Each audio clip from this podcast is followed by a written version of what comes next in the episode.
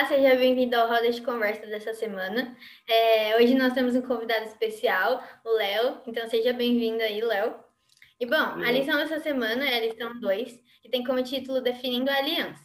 É, a lição dessa semana, é, ela se concentra é, na definição de uma nova aliança, né? Então, na, na semana passada a gente aprendeu sobre as alianças e só que essa vai ter um foco especial na nova aliança. Ela deixa claro, a lição dessa semana, que essa aliança foi feita porque a primeira não foi cumprida corretamente. Em Hebreus 8, de 7 a 12, o Senhor define essa nova aliança em quatro promessas feitas para o seu povo. A primeira promessa é o Senhor promete escrever suas leis no coração do povo a fim de santificá-los. A segunda, o Senhor promete que vai ser o Deus do seu povo a fim de reconciliá-los consigo mesmo. A terceira, ele promete se revelar a todo mundo e, e, que vai chegar um dia que o anúncio do evangelho não vai mais ser necessário, porque todo mundo já vai o conhecer. E a quarta promessa e última, é, ele promete nos justificar a fim de que nossos pecados sejam perdoados e esquecidos através do sangue da sua aliança eterna. Agora, partindo para as perguntas, eu queria saber de vocês, é, depois de a gente entender essas quatro promessas sobre a essência dessa nova aliança, como que vocês a resumiriam? Bom, eu acredito que seria o desejo constante de Deus de restaurar o homem em sua condição inicial, ou seja, restaurar antes do pecado.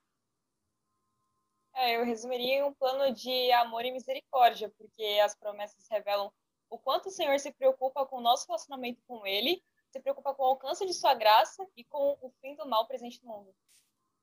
Exatamente. Nossa, Cat, eu pensei a mesma coisa que você. Quando eu vi essa pergunta que a Vicky fez, eu pensei, o amor infinito de Deus. Porque, meu, é Deus a todo momento propondo uma aliança com o ser humano, sabe? Ele tentando recuperar, é fazer com que o ser humano esteja mais próximo dele. E é incrível porque isso não é, não é um desejo é que você pode falar assim, egoísta de Deus. É pro nosso bem. É o melhor, sabe? É, nós estamos escolhendo, digamos assim, sofrer ou ir pelo caminho que nos afasta de Deus. E Deus ele está sempre propondo um meio de nos trazer para perto dele de novo, sabe? Então, para mim, ficou. Eu acho que resumiria em um amor infinito de Deus mesmo. É, exatamente. E até isso é realmente o evangelho, né? Então, eu acho que o principal aí, a gente sabe que Deus, ao longo da história, sempre fez promessas e sempre cumpriu elas. E aqui, praticamente, o que ele pede, nosso, nosso primeiro passo que a gente pode dar é realmente aceitar isso, aceitar essa promessa. E a partir daí, a gente, quando a gente abre o nosso coração para o Espírito Santo trabalhar, aí acaba acontecendo tudo isso, porque a gente começa a obedecer, a gente confia, e a partir disso, Deus faz todas as maravilhas na nossa vida. Então, tecnicamente, esse é o evangelho de Deus, e, e, e para a gente, o que a gente precisa fazer, o primeiro é dar esse primeiro passo, que é aceitar e abrir o nosso coração para que o Espírito Santo possa fazer todo o trabalho. Sim. É, a segunda pergunta é por que Deus considera tão importante a nossa maneira de responder à sua aliança? É porque é isso que vai definir se a gente vai ficar com ele, viver eternamente com ele ou não. Então, e Deus ama tanto a gente, né? Então, cada um, ele sabe quantas estrelas tem, quantos fios de cabelo eu tenho, sabe?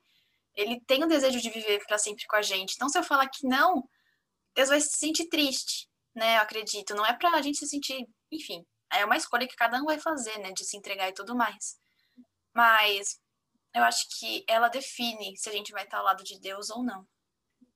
Eu acho também porque Deus deseja que a gente realmente conheça quem Ele é.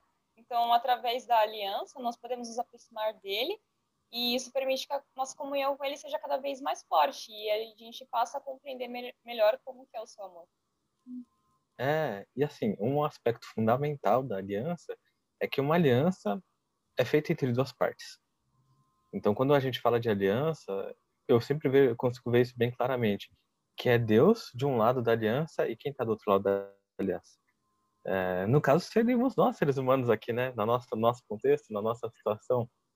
E quando a gente fala de Deus, meu, eu duvido que a parte que falha é a parte de Deus.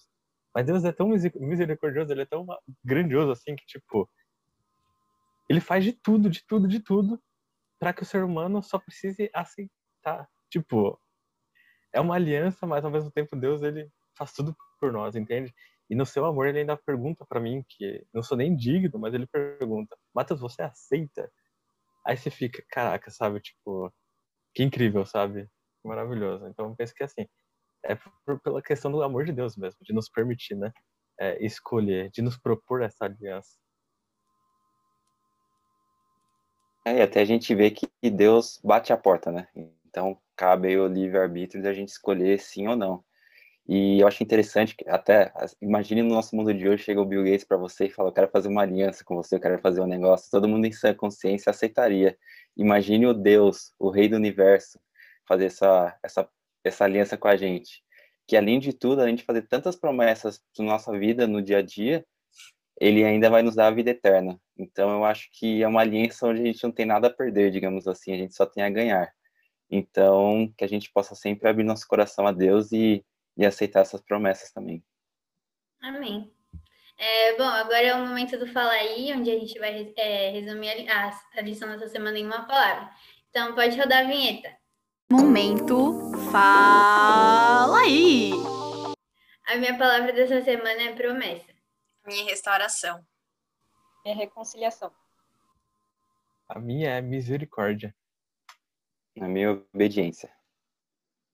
Bom, para a gente concluir a roda de conversa dessa semana, então, eu achei um texto de Ellen White no livro Caminho a Cristo, página 95, muito interessante. Ele diz que devemos ter em mente cada bênção que recebemos de Deus. E assim, ao percebermos seu grande amor, devemos estar dispostos a confiar tudo nas mãos que tudo nas mãos que por nós foram cravadas na cruz.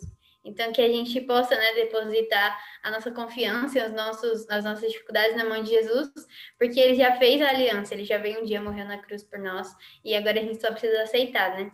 Bom, a roda de conversa dessa semana foi essa, eu espero que você tenha gostado. Se você gostou, não esqueça de deixar seu like aqui embaixo, compartilhar com seus amigos, e também, se você quiser compartilhar a sua palavra que resume essa lição, é, você pode deixar aqui no, nos comentários também, que a gente vai gostar bastante de ver.